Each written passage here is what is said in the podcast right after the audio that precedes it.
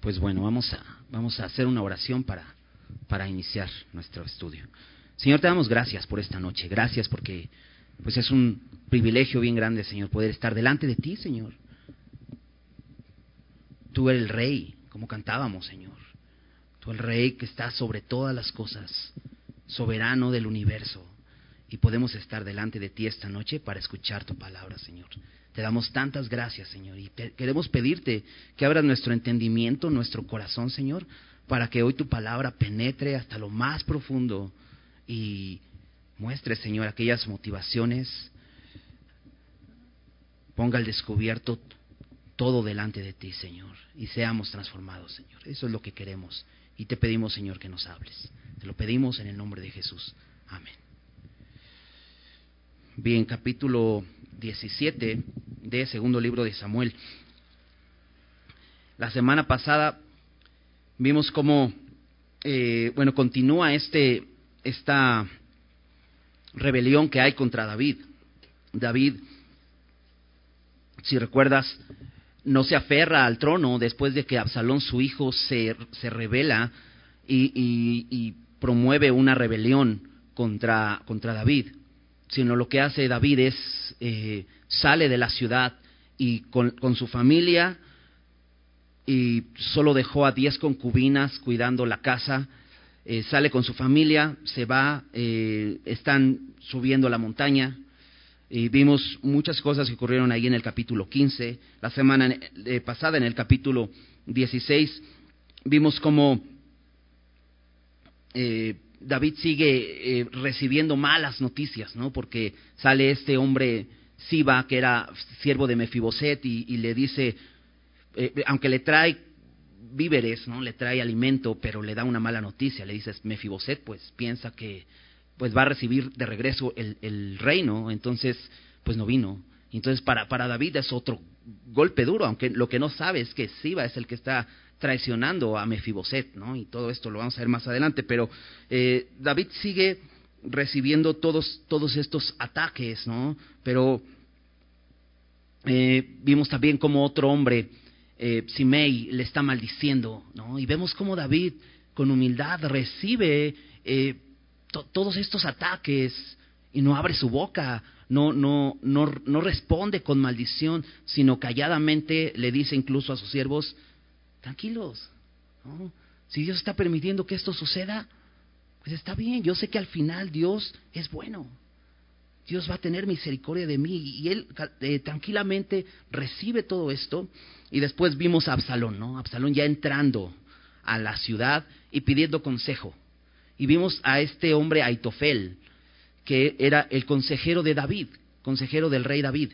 Y también eh, ahora está siendo consejero de Absalón, porque eh, Aitofel se revela también, se une al movimiento de Absalón, este movimiento de rebelión, y ahora él es el consejero del, nuevo rey, que es Absalón, que se ha sentado en el trono. Y Absalón dice, bueno, y dime ahora qué vamos a hacer, qué procede, porque yo creo que Absalón no tenía ni idea de qué se trataba lo que estaba haciendo.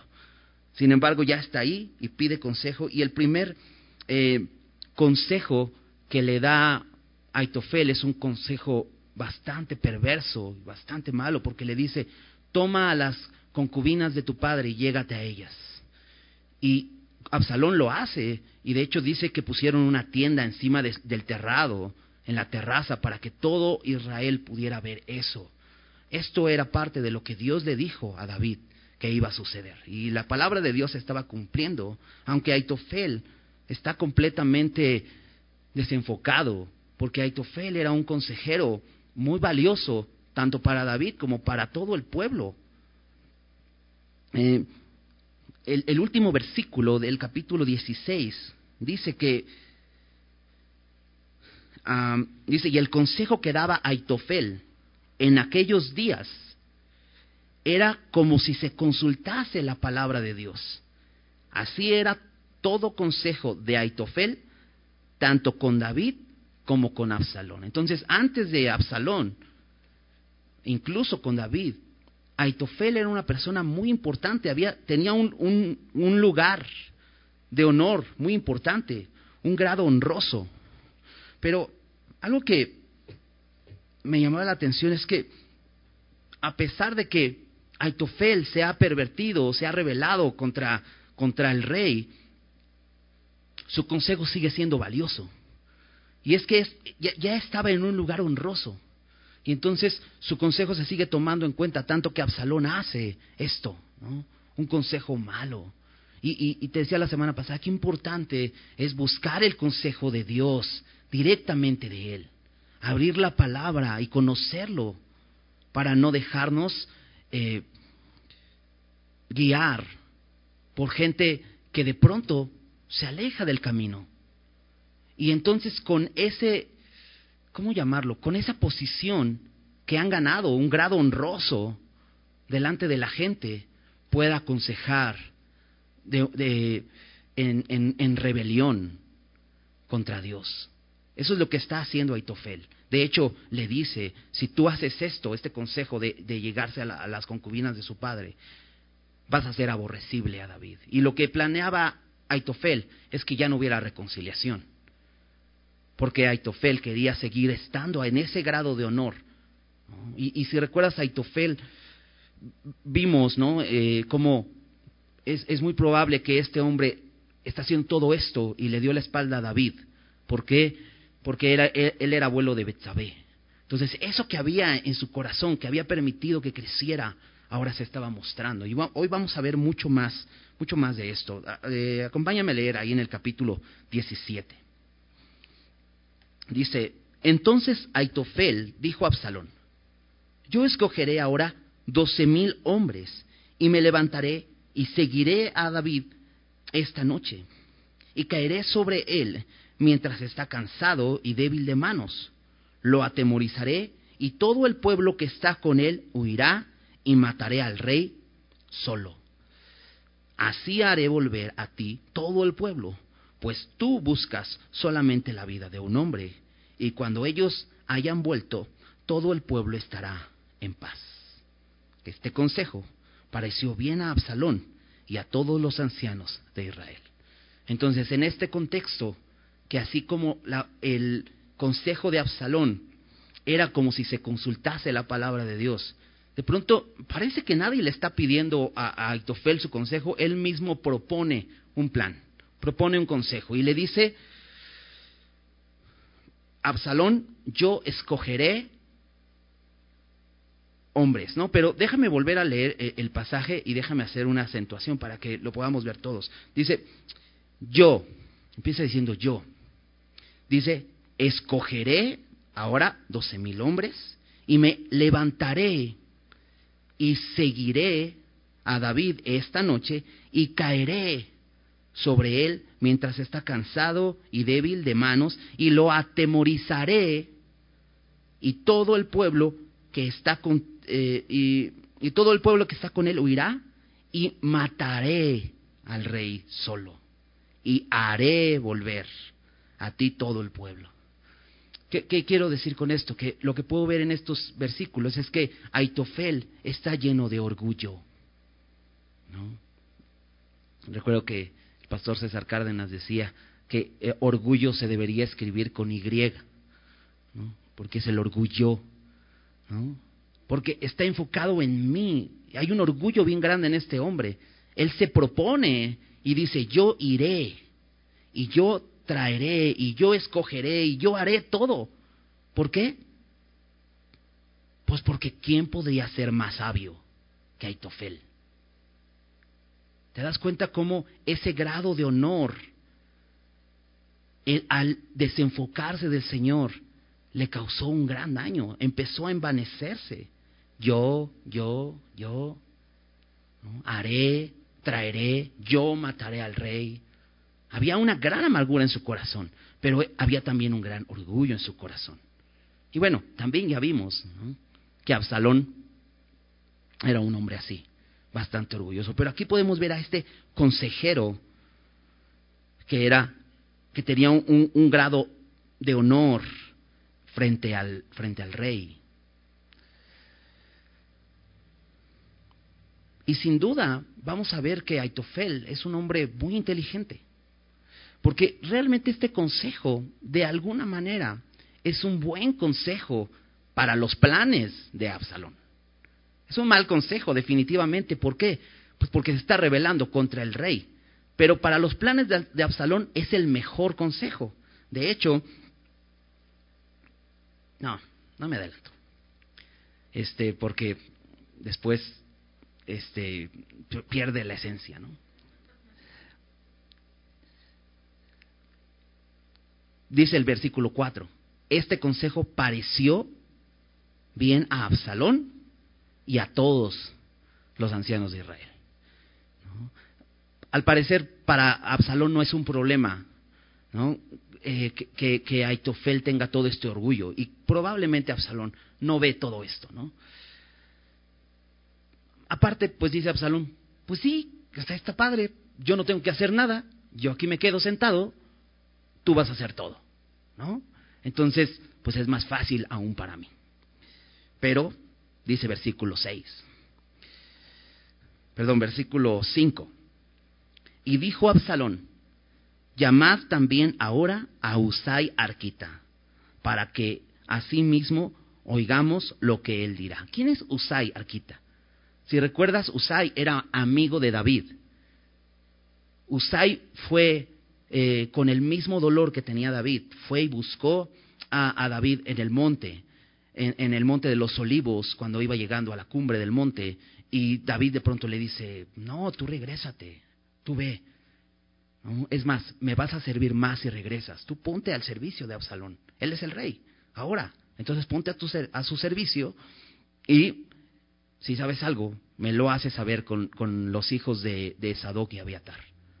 Entonces Usai hace lo que David le dice, regresa a la ciudad, lo vimos la semana pasada, y llega, ¿no? Diciendo, oh rey, viva el rey, ¿no? Haciéndole pensar a Absalón que esta era la, la eh, que, que, él que él le era leal. ¿no? Y aquí vemos cómo Absalón confía completamente en esto, porque de pronto escucha el consejo de Aitofel, este consejo sabio, este consejo que era que iba a la par con la palabra de Dios.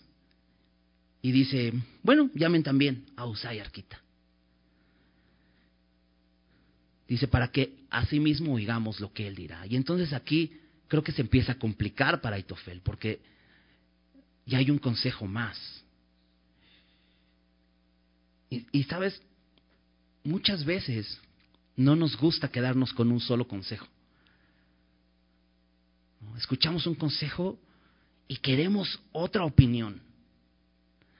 Ahorita vamos a hablar más de esto, ¿no? Pero qué peligroso es cuando Dios con claridad nos dice algo y de pronto empezamos a buscar algo que realmente queremos escuchar. Y creo que Absalón era, era un hombre así. Buscaba algo mejor que escuchar, algo que le conviniera mejor. Y Usai está ahí precisamente para frustrar para entorpecer el consejo de Aitofel, es lo que le dijo David, por eso lo envió. Entonces vamos a, vamos a ver qué es lo que sucede. Versículo 6. Cuando Usai vino a Absalón, le habló a Absalón diciendo, así ha dicho Aitofel, ¿seguiremos su consejo o no? Di tú. Y le da, a, le da la decisión a Usai. Entonces, Usai dijo a Absalón, el consejo que ha dado esta vez a Itofel no es bueno. Y añadió Usai, tú sabes que tu padre y los suyos son hombres valientes y que están con amargura de ánimo como la osa en el campo cuando le han quitado sus cachorros. Además, tu padre es hombre de guerra y no pasará la noche con el pueblo. He aquí, él estará escondido en alguna cueva o en otro lugar y si al principio cayeren algunos de los tuyos, quien quiera que lo oyere dirá, el pueblo que sigue a Absalón ha sido derrotado. Y aun el hombre valiente cuyo corazón sea como corazón de león, desmayará por completo. Porque todo Israel sabe que tu padre es hombre valiente y que los que están con él son esforzados. Aconsejo pues que todo Israel se junte a ti desde Dan hasta Berseba en multitud, como la arena que está a la orilla del mar, y que tú en persona vayas a la batalla. Entonces le acometeremos en cualquier lugar en donde se hallare, y caeremos sobre él como cuando el rocío cae sobre la tierra, y ni, y ni uno dejaremos de él y de todos los que están con él. Y si se refugiare en alguna ciudad, todos los de Israel llevarán sogas a aquella ciudad y arrastraremos hasta el arroyo, y la arrastraremos hasta el arroyo, hasta que no se encuentre allí ni una piedra. Entonces, Absalón y todos los de Israel dijeron, el consejo de Usay Arquita es mejor que el consejo de Aitofel, porque Jehová había ordenado que el acertado consejo de Aitofel se frustrara para que Jehová hiciese venir el mal sobre Absalón. Dices, oh, ya se complicó, ¿no? Eh, Absalón le, da una, le, le, da la oportunidad a Usai de dar su consejo. Y empieza Usai diciendo, esta vez eh, el consejo de Aitofel no es bueno. Ahora, esto quiere decir que todas las demás veces sí, pero esta vez no. Y, qué bueno es tener, dar el beneficio de la duda. Ok, en ese sentido, a la inversa, ¿no? Porque el beneficio de la duda es decir, bueno, pues el consejo de Aitofel sí es bueno. Y de hecho, en el versículo último, en el versículo 14 que leí ahorita, dice que, porque Jehová había ordenado que el acertado consejo de Aitofel, esto lo dice la Biblia, está diciendo que el consejo de Aitofel era acertado. ¿En qué sentido? En que era el mejor para poder combatir a David. ¿Qué es lo que proponía Aitofel? Inmediatamente hay que salir contra David, ahorita que David está cansado, ahorita que es de noche, me dejas ir, yo lo voy a seguir, lo voy a encontrar cansado, lo voy a atemorizar, porque es de noche, seguramente va a pensar que venimos con muchísimos, aunque sí, quería ir con doce mil hombres, y dice, y así lo mataré. Realmente era lo más sencillo. Eh, recuerda, David está en Baurim, Baurim está en la colina, a, la orilla ya, antes de cruzar el río Jordán. El río Jordán, eh, de hecho lo vamos a ver, lo mencionan como los vados del Jordán, porque está pues hasta abajo de la montaña, ¿no? Entonces está, eh, y, es difícil cruzar y va a costar tiempo, ¿no? Entonces lo más fácil para que David no terminara de huir era, encontrarlo antes de que cruzara. Entonces el consejo de Aitofel era el mejor. Pero Usai no usa de engaño en lo que habla, porque también habla de una manera muy lógica y le hace ver algo a Absalón. El consejo de, de, Usai es este. Bueno, más bien empieza diciéndole la razón. Le dice, tú sabes. Y eso lo, lleva a meditar a Absalón en el conocimiento que tiene acerca de David. Pero me encanta porque de alguna manera Usai está usando, no, está usando de, de eh, astucia con, con Absalón. Porque, ¿qué quiere hacer? Quiere apelar a su orgullo. Le dice, tú sabes. O sea, tú, o sea, no solo hay Tofel es inteligente, tú sabes. Y le dice, tú sabes que tu padre y los suyos son hombres valientes. Y eso era verdad lo hemos visto, eh, como a David con sus hombres ganaron muchas batallas. David de entrada, ¿no? Este, este jovencito valiente que derrotó al gigante, después huyendo y cuando estuvo en Gad, recuerdas que eh, andaban, andaban de eh, saqueadores en otras regiones con su gente, eran hombres muy valientes y eso es la verdad. Pero le dice que están en amargura. Y lo que quiere decir aquí Usai, están enojados. Realmente, David no estaba enojado, sí estaba en amargura, pero estaba más bien en tristeza. Había un dolor en su corazón. Dice, además, tu padre es hombre de guerra. Esto implica que David conocía las batallas, ya era un hombre experimentado en las batallas y más allá era un estratega. Por eso le dice, él no pasará la noche con el pueblo. Pues un buen estratega sabe eh, esconderse, sabes eh, cómo evitar que el enemigo conozca sus, eh, sus, sus, pasos, ¿no? Trata de evitar eso. O sea, esto habla de que David era un, un hombre experimentado. Le dice en el versículo 9, he aquí él estará escondido en alguna cueva o en otro lugar. O sea, puede ser en una cueva o en otra, quién sabe dónde. Ahora, Usai conocía a David. Si recuerdas, David había estado escondido en cuevas cuando estaba huyendo de, Saúl.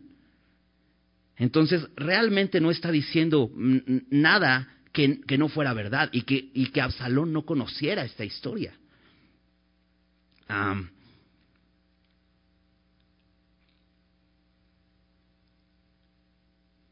Dice ahí en el versículo 9, y si al principio que en alguno de los tuyos, quien quiera que lo oyere dirá, el pueblo que sigue a Absalón ha sido derrotado. Si, si en este intento de Aitofel de entrar con estos doce mil hombres se escucha en, en, esta idea que le está poniendo Usai a Absalón, se escucha que algunos fueron derrotados, van a decir, claro, pues es que es el ejército de David, son los valientes de David, nadie puede contra ellos. Ahora, algo que está extraño aquí es que, bueno, a ver, Usai, y esto lo debe haber pensado Absalón, si, si tú dices que mi padre es valiente y sus hombres son hombres de guerra, ¿por qué entré tan fácil a Jerusalén? ¿Por qué están huyendo? ¿No? Era una pregunta que quizá nunca se hizo Absalón. Pero Usai le quiere hacer ver a Absalón que es muy difícil, que es realmente muy difícil. Dice el versículo 10, aún el hombre valiente, cuyo corazón sea como corazón de león, desmayará por completo. Pues sí, recuerda, David mató a sus diez miles y nosotros somos doce mil. Entonces, pues está fácil, está fácil para David. Aún el hombre valiente, dice, va a quedar espantado sabiendo esto. No se va a poder. Dice, tu padre es hombre valiente y los que están con él son esforzados. Y aquí viene el consejo. Este es el consejo de Usai. Aconsejo pues que todo Israel se junte a ti desde Dan hasta Berseba. Eh, eh, en un mapa vas a ver a Dan en el norte, el extremo norte del país, y Berseba en el extremo sur. Lo que está diciendo Usai es todo Israel, que todos los hombres de guerra de Israel vengan. Puedes pensar en, eso, un ejército gigantesco, muy grande. Dice, en multitud, como la arena que está a la orilla del mar, y que tú en persona vayas a la batalla. Oh, ¿Te imaginas Absalón? Ya me vi, con una multitud siguiéndome a mí. ¿No? Te digo, o sea, estaba apelando a su orgullo, porque realmente eh, Absalón quería esto. ¿Te imaginas? ¿No? Voy a tener cuántos millones de seguidores en Instagram, ¿no? O sea, o sea, me estás diciendo que todos estos van a venir y yo iré al frente. ¡Wow! ¡Qué increíble! Pero algo interesante en esto es que Dios no pelea así. Bueno, Dios no invitaba a su pueblo a pelear así las batallas, si recuerdas, ¿no? ¿Recuerdas con Gedeón? Que redujo su ejército a 300 hombres. Porque aunque había, aunque, había muchos más, dijo Dios, no, usted que son muchos. Y cualquiera voltearía y dijera, ¿de qué estás hablando? Necesitamos más incluso. Pero Dios no necesita multitudes. Pero Absalón no lo sabe. Absalón es un ingenuo, no conoce, no conoce ni siquiera la historia. Él debe haber dicho, espérame, no, no, no. Pues nunca se ha ganado en multitud. Nunca Dios ha dado la victoria de esa manera. Pero obviamente Absalón no está enfocado en Dios. Pero entonces Usai le dice en multitud, dice, y que tú en persona vayas a la batalla. Y entonces dice, entonces acometeremos.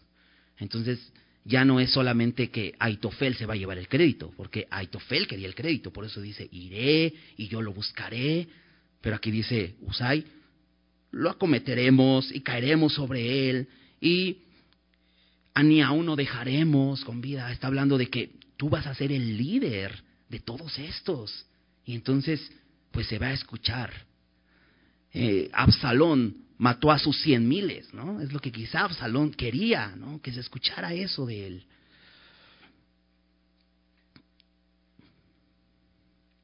Entonces, versículo 14 dice, Absalón y todos los de Israel dijeron, el consejo de Usai es mejor que el consejo de Aitofel. Y qué fácil es cambiar de opinión. De pronto, porque en el versículo 4 decía que el consejo pareció bien a Absalón y a todos los ancianos de Israel. Y de pronto, qué, qué fácil es cambiar de parecer. Pero aquí dice la razón. Porque Jehová había ordenado que el acertado consejo de Aitofel se frustrara. ¿Sabes? Dios sigue en el trono. Porque Dios sigue siendo rey. Y al final, Él es el que ordena qué se ha de hacer. Pero sabes, esto también es una respuesta a la oración de David en el capítulo 15, versículo... Mm, versículo 31, David le pide a Dios, ¿no? cuando le dicen, versículo 31 dice, y dieron aviso a David diciendo, Aitofel está entre los que conspiraron con Absalón. Entonces dijo David, entorpece ahora, oh Jehová, el consejo de Aitofel. Y aquí vemos cómo Dios escuchó a David. Y aquí Usai eh, está haciendo este instrumento para que esto se cumpla. Pero Dios está eh, haciendo las cosas. Porque dice, porque Jehová había ordenado, porque Él manda, porque Él es soberano, porque Él es el rey. Que el acertado consejo de Aitofel se frustrara para que Jehová hiciese venir el mal sobre Absalón. Dices, órale. ¿Sabes? Estamos rodeados de consejeros. Todo el tiempo, todo el tiempo nos bombardean los consejos de adentro y de afuera. Por una parte nuestra carne. Todo el tiempo estamos pensando en soluciones acerca de un problema, acerca de una situación, acerca de un conflicto o acerca de un plan o acerca de un sueño, todo, todo el tiempo estamos así. Nuestra cabeza está pensando, ¿cómo voy a hacer esto? ¿Cómo voy a hacer el otro? Por otro lado, el mundo el mundo constantemente nos está bombardeando con consejos. De hecho, las, las, redes sociales, eso es lo que hacen todo el tiempo, ¿no?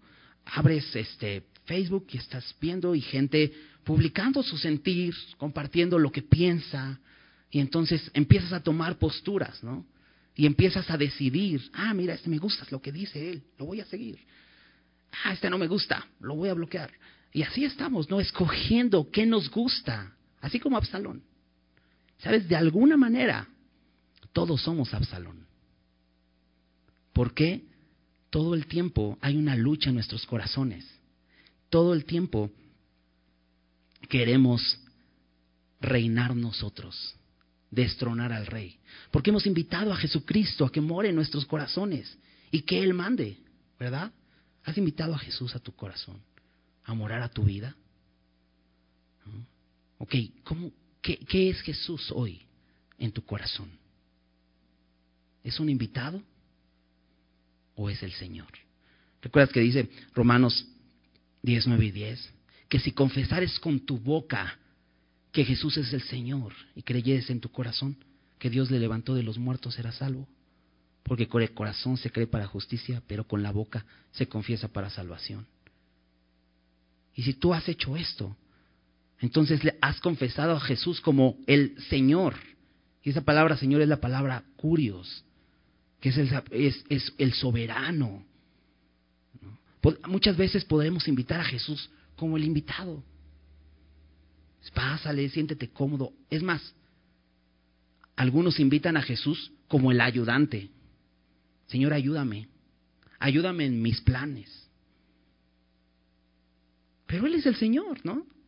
Y si yo le invité a mi vida, Él debe ser el Señor en mi corazón. Pero constantemente estoy tratando de que Jesús sea mi ayudante y yo sea el Señor. Y sea el mi sirviente. Y entonces le estoy diciendo, tú haces esto, yo mando. Pero no. Por eso te decía, de alguna manera, todos hay ese conflicto de rebelión contra el Señor que quiere gobernar. Y Él nos dice, haz esto. Y tú dices, no quiero hacerlo. Sería mejor que yo fuera el rey. Tengo mejores eh, consejos. Tengo mejores planes para mi vida. Pero Él quiere reinar. Y buscamos consejos constantemente que nos endulcen el oído y que nos ayuden a destronar al rey. Eso es algo completamente carnal, pero ocurre en nuestras vidas constantemente y debemos examinar nuestros corazones. ¿Cuántos de nuestros planes son consejos que escuchamos en televisión, en redes sociales, con eh, familiares, con amigos? ¿Y cuántos consejos realmente son la palabra de Dios? Porque podemos estar como estaba el pueblo de Israel, en una, en una em, decisión de sí tengo la palabra de Dios, pero también tengo los consejos. Y tenerlos a la par. Y entonces la palabra de Dios se convierte en uno más, en uno más de los consejeros que tengo. Y entonces Dios me dice algo en su palabra, pero escuché algo mejor que me gusta más y rápidamente cambio de opinión. Debemos considerar dónde está ¿En qué lugar está la palabra de Dios en nuestra vida? Porque Aitofel se desvió. Aitofel se envaneció y empezó a dar consejos que realmente le iban a convenir a él. Porque con todo esto, te decía la semana pasada, el hecho de que haya dado este primer consejo a, a Absalón venía de su corazón lleno de, de, rencor y, con ganas de vengarse de David. Ahora, ¿qué quiere hacer aquí? Destruir completamente a David, matarlo él mismo, cuando él había sido una persona cercana a David. Y constantemente buscamos consejos para destronar al rey, como Aitofel lo hizo, como Absalón lo hizo. Pero qué bueno que estaba Usai, porque entonces de pronto este consejo se empieza a frustrar y no lo sigue. Vamos a seguir leyendo. Versículo 15. Eh, Dijo luego Usai, sale de la presencia de Absalón. Y entonces dice a los sacerdotes Sadoc y Abiatar, así y así aconsejó a Itofel a Absalón y a los ancianos de Israel, y de esta manera aconsejé yo. Por tanto, enviad inmediatamente y dad aviso a David diciendo, no te quedes esta noche en los vados del desierto, sino pasa luego el Jordán, para que no sea destruido el rey y todo el pueblo que con él está. Y algo aquí interesante es que eh, Usai hace lo que David le dijo, me vas a mandar decir, ¿no? Y ahí están los hijos de Abiatar y de Sadoc para que ellos traigan la respuesta. Y entonces lo que hace Usai, pero le dice, les dice ambos consejos. Dice, así aconsejó a Itofel y así aconsejé yo. Pero les dice, díganle a David que no se quede, sino que cruce. ¿Esto qué, quiere decir? Que Usai, a pesar de que le dio un consejo a Absalón, pero él no confiaba en su consejo. De hecho, les está diciendo que crucen el, Jordán, porque si se quedaban ahí, podía ser que aún Absalón dijera, ok, creo que voy a seguir el consejo de Aitofel. Y entonces llegara antes de que cruzaran y los encontrara ahí Aitofel. Y esto me gusta de este hombre, porque aunque da un consejo, no confía en su consejo. Y, y creo que siempre debemos decirle a alguien cuando vamos a darle un consejo, aquí está mi consejo. Pero sabes, este consejo te lo quiero dar desde la Biblia. ¿No? Decirle a esa persona, mira, este es mi consejo, pero también tienes que checarlo tú, tienes que orar, tienes que buscar al Señor. ¿No? Porque si no terminaríamos siendo como Aitofel, creyéndonos em, superiores. ¿No recuerdas Romanos 12, versículo 3 dice que ninguno tenga más alto concepto de sí del que debe tener, sino piense de sí con cordura. Cordura habla de que estás en sensatez, ¿no? Lo contrario sería locura. ¿no? Y realmente Aitofel pensaba con locura acerca de él. Él se sentía más sabio, el más sabio de los sabios. Y sí, era un hombre muy inteligente, con mucho conocimiento, pero con un corazón apartado de Dios, con un corazón lleno de amargura. Y entonces, esto es lo que lo llevó a su final. Vamos a seguir leyendo. Dice, eh, versículo 17, y, Jonatán y Aimás, que son los hijos de Abiatar y de Sadoc, estaban junto a la fuente de Rogel. Y fue una criada y les avisó, porque ellos no podían mostrarse viniendo a la ciudad. Y ellos fueron y se lo hicieron saber al rey David. Entonces, estos, estos hombres que eran como un tipo de mensajeros, de hecho fue el plan de David, cuando, cuando sucede todo esto, le dice a Abiatar a Sadoc, regresense, regresen el arca, regresense los levitas, ¿no? Pero tus hijos van a ayudar de mensajeros para que ellos me traigan las noticias de lo que está sucediendo. Pero eh, Aimás y Jonatán están afuera de la ciudad, no entran para que no se sepa esto, y una criada es la que les va y les da aviso de esto. Y entonces dice, y ellos fueron y se lo hicieron saber al rey David. Pero fueron vistos por un joven el cual lo hizo saber Absalón.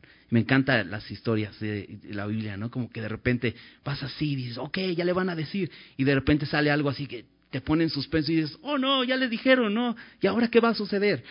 Bueno, aquí va. Dice, pero fueron vistos por un joven, el cual hizo saber a Absalón. Sin embargo, los dos se dieron prisa a caminar y llegaron a casa de un hombre en Baurim, que tenía en su patio un pozo, dentro del cual se metieron y tomando la mujer de la casa una manta, la extendió sobre la boca del pozo y tendió sobre ella el grano trillado, y nada se supo del asunto. Llegando luego los criados de Absalón a la casa de la mujer, le dijeron, ¿Dónde están Aimás y Jonatán? Y la mujer le respondió, Ya han pasado el vado de las aguas. Y como ellos los buscaron y los hallaron, volvieron a Jerusalén. Y después de que se hubieron ido, aquellos salieron del pozo y se fueron y dieron aviso al rey diciéndole, levantaos y daos prisa a pasar las aguas, porque Aitofel ha dado tal consejo contra vosotros. Entonces David se levantó y todo el pueblo que con él estaba y pasaron el Jordán antes que amaneciese. Ni siquiera faltó uno que no pasase el Jordán. Entonces de pronto Dios provee de, que todo esto se, pueda llevar a cabo. Porque ahí van los mensajeros, pero de pronto son vistos por un joven que da aviso a Absalón y Absalón manda a su gente para que los aprendan, ¿no? Y no los dejen llegar a dar este mensaje. Pero Dios provee esto, ¿no? Y de pronto, qué casualidad, ¿no? Llegan a una casa donde hay un pozo, se meten, ¿no? Y la mujer pone una tela encima de la boca del pozo y pone grano ahí, no, pues, pues no, pues creo, ya pasaron. Ahí los vimos que iban cruzando el vado, ¿no? Y entonces no los hallan, no los hallan y llegan hasta el lugar donde tenían que llegar, llegan hasta David y les dan el consejo, le, le, hacen saber a David cuál es el consejo de Aitofel, si te das cuenta, así dice. Levantaos y daos prisa, porque Aitofel ha dado tal consejo. Parece que no le dicen cuál fue el consejo de Usai, porque realmente el más peligroso y, el, y de alguna manera el más acertado era el consejo de, de Aitofel. Entonces David se levanta con el pueblo y pasa el Jordán. Dice, antes que amaneciese.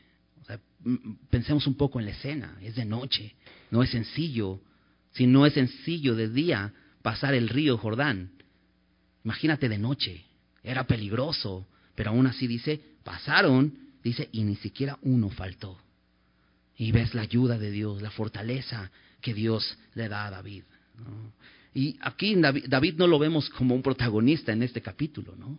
Lo vemos siguiendo simplemente instrucciones para salvar su vida. Pero ¿qué, ¿qué, había en el corazón de David? Bueno, Los, los capítulos 61 al 64 eh, de Salmos eh, son, capítulos o son salmos que fueron escritos en este tiempo. Y acompáñame a leer rápidamente el, el capítulo 64. Dice al músico principal, Salmo de David, Escucha, oh Dios, la voz de mi queja. Guarda mi vida del temor del enemigo. Ahora, ¿David tenía miedo? Claro, ¿no? Muchas veces podemos pensar, no, es que estoy en medio de la prueba. No, no tienes que tener miedo. Debes ser valiente. Puedo tener temor. Pero ¿a dónde está dirigido tu temor? ¿Hacia dónde vas con tu temor? ¿Al, Señor? ¿O simplemente te encierras en tu temor y entonces ya no puedes hacer absolutamente nada porque tienes miedo? Pero qué bueno, David encuentra en Dios un refugio. Y fíjate, versículo 2. Escóndeme del consejo secreto de los malignos, de la conspiración de los que hacen iniquidad, que afilan como espada su lengua, lanzan cual saeta suya palabra amarga, para asaetear a escondidas al íntegro. De repente lo, asaetean y no temen. Y te decía, ¿quiénes son estos hombres? Pues es Absalón, Aitofel. Y entonces, ¿cómo, ¿cómo podría yo orar este salmo? Señor, guárdame de mí mismo. Guárdame de mi carne. Guárdame de que esta naturaleza que constantemente está enemistada contra la ley de Dios, dice Romanos, que no se sujeta, no, no triunfe, entorpece mi propio consejo, permíteme escucharte a ti. Importante, porque Sí, realmente son así. Dice, afilan como espada su lengua, lanzan cual saeta suya, palabra amarga. Señor, guárdame de estar hablando palabras amargas, palabras de amargura, guárdame de mí mismo. Vamos a seguir leyendo, dice, obstinados en su inicuo, en su, en su inicuo designio, tratan de esconder los lazos y dicen, ¿quién ha de ver? Inquieren iniquidades hacen una investigación exacta. Y te decía. De pronto estamos pensando y pensando y tratando de encontrar cómo, la manera. Y así estos hombres, dice, hacen una investigación exacta. Y el íntimo pensamiento de cada uno de ellos, así, su como, así como su corazón, es profundo. Mas Dios los herirá con saeta, de repente serán sus plagas. Sus propias lenguas los harán caer se espantarán todos los que, los los vean. Entonces temerán todos los hombres y anunciarán la obra de Dios y entenderán sus hechos. Se alegrará el justo en Jehová y confiará en él y se gloriarán todos los rectos de corazón.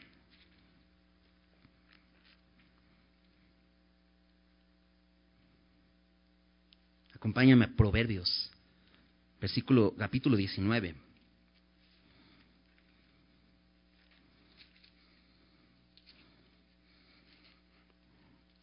versículo 21.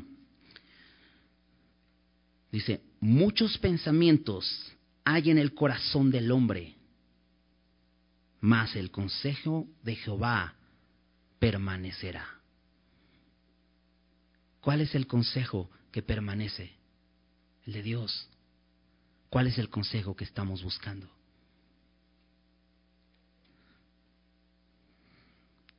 Vamos a seguir leyendo.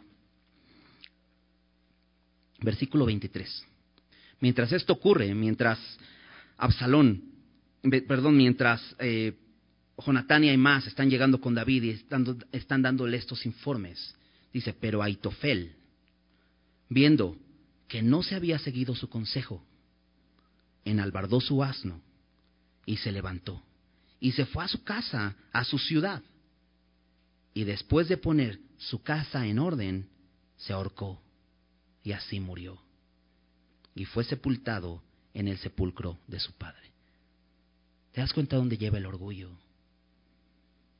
A la muerte. Es bien triste, pero el orgullo lleva a la muerte. Acompáñame a Proverbios 16.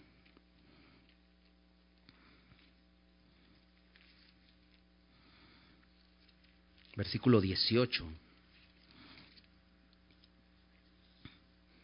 Antes del quebrantamiento es la soberbia y antes de la caída la altivez de espíritu. Qué peligro, qué peligro es el orgullo, qué peligroso. Aitofel tenía un más alto concepto de sí mismo del que debía tener. Menospreciaba el consejo de Dios.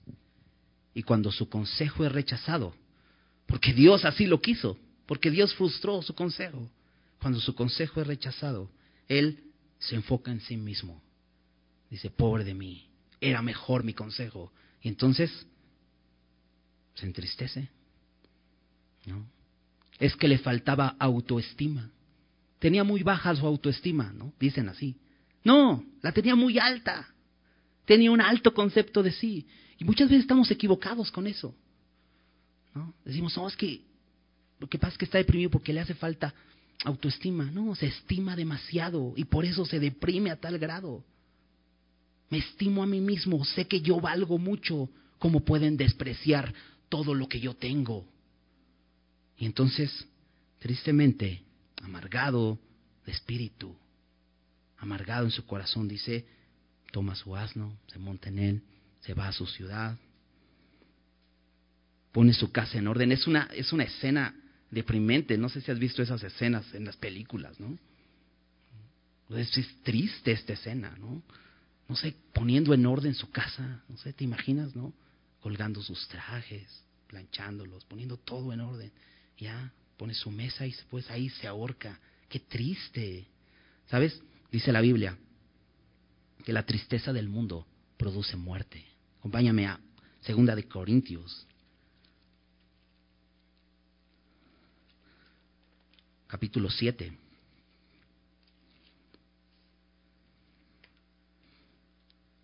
Versículo 10. Segunda de Corintios 7, 10.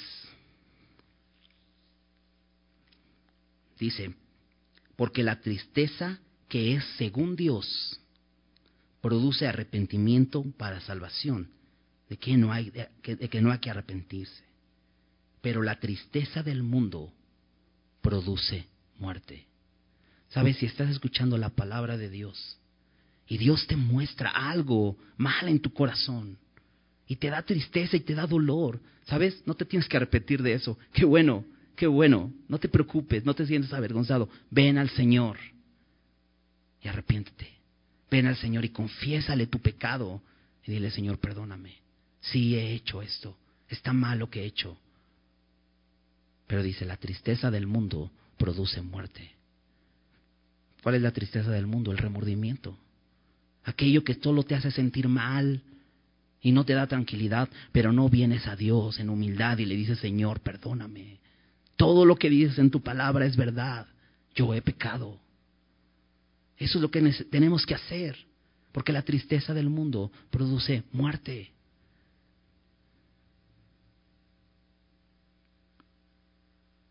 La tristeza que según Dios produce arrepentimiento. En Aitofel no hubo arrepentimiento. Y aquí lo vemos. Gráficamente, se ahorcó. Se deprimió tanto no necesitaba hacer crecer su autoestima. Necesitaba humillarse.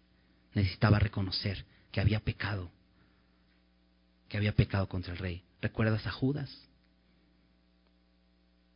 Igualmente. Pecó. Sí. Le dio la espalda a su Señor, al Señor Jesús. Sí. Pero podía arrepentirse. Pedro lo negó. Y si, y si piensas en eso, ambos decepcionaron al Señor. Pero sabes, Jesús no se decepcionó. Jesús moría por ellos, moría por nosotros. Jesús sigue abierto para que vengamos a Él. Pero Judas decidió mal. Fue y se ahorcó también. Pudo haber venido en arrepentimiento, pero no lo conocía. Y sabes, nosotros tenemos la palabra que nos dice, la tristeza que según Dios produce arrepentimiento. Y si, y si la palabra de Dios te confronta, ven a Él. Él te perdona. si confiesas tu pecado, dice Juan, 1 de Juan 1.9, si confesamos nuestros pecados, Él, Él es fiel y justo. Nosotros no, nosotros somos infieles, somos injustos, por eso pecamos. Pero Él es fiel y justo para, no solo para perdonarnos, sino para limpiarnos. Él toma aquello que echamos a perder, ¿no? Voltea y ve nuestro cochinero. ¿Qué hicimos? ¿Cómo la regamos? dice, no te preocupes, te perdono, descansa, yo lo limpio. ¿Sabes? Él lo pagó en la cruz. Todo eso lo pagó en la cruz. Podemos venir a Él. Mucho que aprender de este hombre Aitofel. Cuidado con el orgullo. Humillados ante el Señor es mejor. Versículo 24. Y David llegó a Mahanaim, y Absalón pasó el Jordán con toda la gente de Israel. Y Absalón nombró a Amasa jefe del ejército en lugar de Joab. Eh, eh, Absalón sigue estableciendo su, su, reino. Ya no está Joab, que era el general del ejército, pero aquí nombra a Amasa. Ahora, David cruza, llega a Mahanaim. Mahanaim ya era una ciudad después de cruzar el Jordán, pero Absalón lo está persiguiendo y cruza. Y entonces eh, empieza a nombrar y dice, bueno, tú, Amasa, pues tú vas a tener que ser el, nuevo eh, general del ejército en lugar de Joab. Y nos dice quién era Amasa. Amasa era hijo de un varón de Israel. Eh, la traducción aquí es, está mal porque realmente era un varón de Ismael, de, era un ismaelita. Dice, llamado Itra, el cual se había llegado a Abigail, hija de Naas, hermana de Sarbia, madre de Joab. O sea, prácticamente Amasa era primo de Joab, porque era hijo de Abigail, que era hermana de Sarbia, que era la madre de Joab y este ¿cómo se llamaba el otro?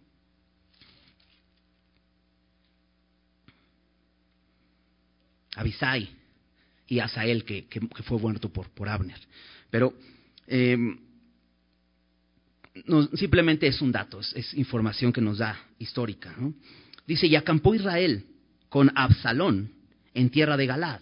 Entonces llega Absalón con toda la gente de Israel. ¿Te acuerdas cuál fue el consejo de Usai? Y, lo increíble es esto, que Israel quisiera ir. Porque el consejo era descabellado. Dices, ¿vas a reunir a gente desde, desde Dan hasta Berseba? ¿En serio a todos los de Israel? Parece que sí. Porque dice ahí, acampó Israel con Absalón. Y esto habla una vez más la traición ahora de Israel. Porque David era el rey y ahora Israel completo le está dando la espalda a su rey. Eso me recuerda a Isaías 53:6.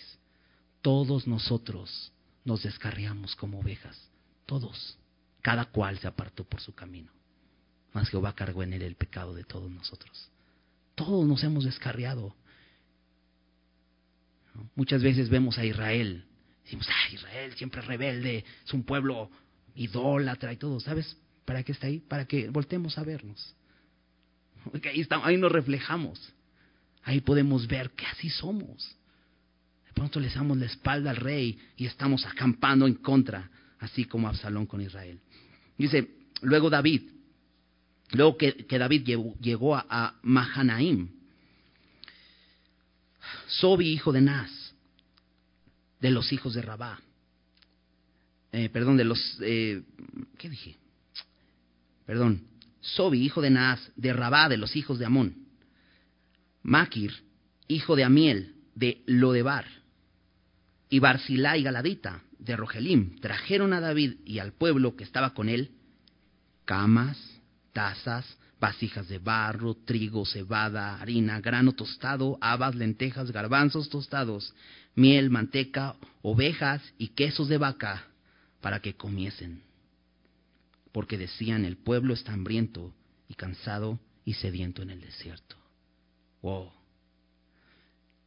De pronto, en esa necesidad, en esa persecución, en ese momento de conflicto, Dios es fiel y Dios se sustenta. Es interesante solamente las personas que llegan a David. El primero que menciona es Sobi, hijo de Naas. Este hombre es hermano de... Ay, olvidé su nombre. Capítulo 10. Hermano de Hanún. ¿Recuerdas? David quería hacer misericordia con Hanún después de hacer misericordia con Mefiboset. Eh, en el versículo 10 vimos que quería hacer misericordia con Hanún, hijo de Naas, de los hijos de Amón. Y es cuando este hombre, eh, eh, David manda mensajeros con este hombre, y este hombre los desprecia, se burla de ellos, les hace daño y los regresa afrentados. Bueno, Hanún muere, pero Sobi es su hermano, hijo de Naas, que era rey de los, de los amonitas. Pero si recuerdas, al rey de los amonitas se le quitó su corona que pesaba un montón. al final del capítulo 12, donde después de la, de la restauración de David, vienen y destruyen a Rabá. Y si te das cuenta, dice Sobi, hijo de Naas, de Rabá, de los hijos de Amón. Me encanta porque es un hombre extranjero. Pero sabes, a pesar de eso, y a pesar de que su familia, en este caso su hermano, se rebeló contra David, él dice, yo no, yo quiero ser leal al rey. Y viene él otro además es Maquir, hijo de Amiel. Este Maquir es aquel hombre que tenía en su casa cuidando a Mefiboset. Cuando David pregunta, quiero hacer eh, eh, misericordia a la casa de Saúl, hay alguien y le dicen, pues sí, está Mefiboset, está en casa de Maquir, hijo de Amiel. Es este hombre, ahí en Lodebar. Y este hombre es precisamente que también sale junto con Sobi y Barzilai Galadita, que vamos a ver un poco más de su historia más adelante. Otro hombre leal a David. Qué bueno es, ¿no? De pronto, en medio de todo este conflicto, encontrar esta ayuda ¿no? de parte de estos hombres. Todavía no acaba. Vamos a seguir la siguiente semana. Pero ¿qué aprendemos? ¿Qué aprendemos en este, en este capítulo. Tenemos muchos consejeros. Constantemente nos están bombardeando. Pero, ¿qué consejo necesito?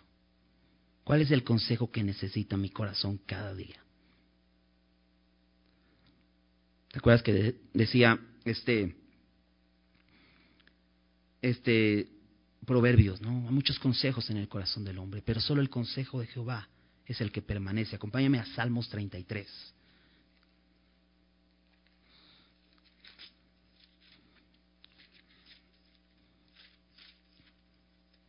Salmo 33, versículos 10 y 11. Fíjate cómo dicen. Jehová hace nulo el consejo de las naciones y frustra las maquinaciones de los pueblos. El consejo de Jehová permanecerá para siempre. Los pensamientos de su corazón son por todas las generaciones. ¿Cuál consejo permanece para siempre? El consejo de Jehová. ¿Sabes? Jesús dijo Mateo 24, 35. Cielo y tierra pasarán, pero mi palabra no pasará. Me encanta porque la Biblia dice que el consejo de Jehová no pasará. Y Jesús dice, mis palabras no pasarán. Evidentemente la Biblia muestra que Jesús es Dios. ¿Qué consejo necesitamos? El consejo de la palabra de Dios que nos da el testimonio de Cristo. Necesitamos escuchar su voz. Hay muchos consejos en la Biblia. De hecho, si preguntamos, hay un libro de la Biblia lleno de consejos, como uno tras otro, como un listado de consejos. Es un, es un libro muy interesante. ¿no? Si, si no lo has leído, te animo a que tomes tiempo. Te decía, tenemos consejeros, muchos consejeros todo el tiempo. ¿no? Hoy hay, hay, hay, hay algo en, en, en bueno, de, las redes sociales que uso, Instagram, ¿no? que algo, este, que ya, ya hay videos muy cortitos, ¿no? Eh, yo, yo no era de los que veían videos antes, ¿no? Con YouTube era entrar y ver, ay, perder mucho tiempo, ¿no? Pero hay videos cortitos, ¿no? Que vas viendo cortitos, ¿no? Y, ya duran un minuto, ¿no? Medio minuto. Y entonces, pero ves uno tras otro, tras otro, tras otro, y cuando te das cuenta ya te hace 10 minutos viendo cosas, ¿no? Y consejeros. Porque realmente nos alimentamos de eso. Y, y, todo lo que estamos eh, recibiendo de ello, ¿no? Y entonces puedes aventarte 10 minutos, ¿sabes? Si lees un proverbio diario, un, capítulo de proverbios, diario. Un capítulo de Proverbios te va a llevar de tres a cinco minutos. No te va a llevar más. Y sabes, no va a ser pérdida de tiempo. Un, consejo que recibimos hace, hace años es que el, el Proverbios tiene 31 capítulos. Y muchos de los meses del año tienen 31 días. Entonces un consejo era, lee un proverbio diario. Así como va el mes. Si hoy es primero, pues hoy es, lee Proverbios uno. La verdad, te llenas de sabiduría cuando recibes el consejo de Dios. La palabra es el consejo de Dios. Déjame nada más darte una probadita de estos proverbios. Proverbios capítulo 1, versículo, eh, eh, los primeros versículos. Dice, los proverbios de Salomón, hijo de David, rey de Israel. ¿Para qué son los proverbios? Ahí nos dice, para entender sabiduría y doctrina, para conocer razones prudentes, para recibir el consejo de prudencia, justicia, juicio y equidad, para dar sagacidad a los simples y a los jóvenes inteligencia y cordura. Oirá el sabio y aumentará el saber, y el entendido adquirirá consejo para entender proverbio y declaración, palabras de sabios y sus dichos profundos. ¿Sabes? Los proverbios nos ayudan para que el entendido entienda consejo. Te decía, Itofel era un hombre entendido, pero sabes, no recibía el consejo de Dios. El principio de la sabiduría es el temor de Jehová. Los insensatos desprecian la sabiduría y la enseñanza. Los insensatos son aquellos que ponen por igual a la palabra de Dios con otros consejos. ¿Y sabes con qué consejo te vas a quedar? Con el otro. Vas a menospreciar la palabra, porque siempre vamos a buscar el consejo que nos endulce el oído. Y sabes, muchas veces la, la palabra de Dios no te endulce el oído. Muchas veces la palabra de Dios te habla tan fuerte, te incomoda, pero sabes, te da vida. Hay muchos que desprecian la sabiduría. Fíjate, el versículo 23, ahí en Proverbios 1, dice, volveos a mi reprensión. He aquí yo derramaré mi espíritu sobre vosotros y os haré saber mis palabras. ¿Sabes qué nos concede el Señor para poder entender su palabra? Su espíritu, el Espíritu Santo. Cuando creemos en el Señor Jesús, su espíritu viene a morar en nosotros y Él, que mora en nosotros, nos enseña nos hace entender, nos hace saber la palabra de Dios. Podemos venir confiadamente a leer la palabra de Dios. La palabra de Dios es lo que más necesitamos en nuestro día a día. Recuerdo al apóstol Pablo, en, su último viaje misionero, decide pasar por Éfeso. Él había estado ahí y manda llamar a muchos de los hombres que empezaron a servir con él ahí en Éfeso. Los manda llamar a la playa y, se despide de ellos. Y en, el versículo, eh, ah, no recuerdo el versículo. Bueno, eh, esto viene en el capítulo 20, toda esta historia. Pero él dice, estoy limpio de la sangre de ustedes. Les he hecho bien. No me pueden culpar de nada. Porque yo no he rusado a enseñarles todo el consejo de Dios. ¿Qué consejo estamos buscando? Sabes, Pablo hablaba el consejo de Dios, la palabra de Dios, porque es lo que necesitamos. Y necesitamos estar atentos, poner más atención a lo que sus palabras dicen. Pero más allá de abrir simplemente la Biblia y leer, te decía, el Espíritu Santo nos enseña. Pero ¿sabes qué encontramos en la Biblia? A Cristo. La Biblia habla de Cristo. Es más, te puedo decir que la Biblia es Cristo mismo para nosotros. De hecho, el, apóstol Juan en, en Juan 1 dice, en el principio era el verbo, la palabra. Y el verbo estaba con Dios. Y el verbo era Dios. Y él vino. Y este verbo se hizo carne y habitó entre nosotros. Esta palabra en carne y hueso frente a nosotros. Cuando venimos a la palabra de Dios, no vienes frente a un libro. Vas, vas ante una persona, ante Jesucristo mismo, para que Él te enseñe. Su mismo espíritu que mora en nosotros. Él dijo, Él les enseñará todas las cosas y les recordará todo lo que yo les he dicho. Podemos venir confiados. Dejemos el consejo de los malos. Dice el Salmo 1, bienaventurado el varón que no anduvo en consejo de malos. ¿Sabes quiénes son malos? Los hombres. Todos los hombres, aquellos que no han sido justificados, van a darte consejos perversos. Por más bien que se escuchen. Por más buenos que sean para tus propósitos. Como Absalón, para su propósito era muy bueno el consejo de Aitofel. Pero sabes, la palabra de Dios te va a mostrar la verdad, porque tiene poder. Dice que es como una espada aguda de dos filos que penetra hasta partir el alma, el espíritu, las coyunturas y los tuétanos y discierne los pensamientos y las intenciones del corazón. Solamente Dios puede entrar a lo profundo y transformar nuestras vidas.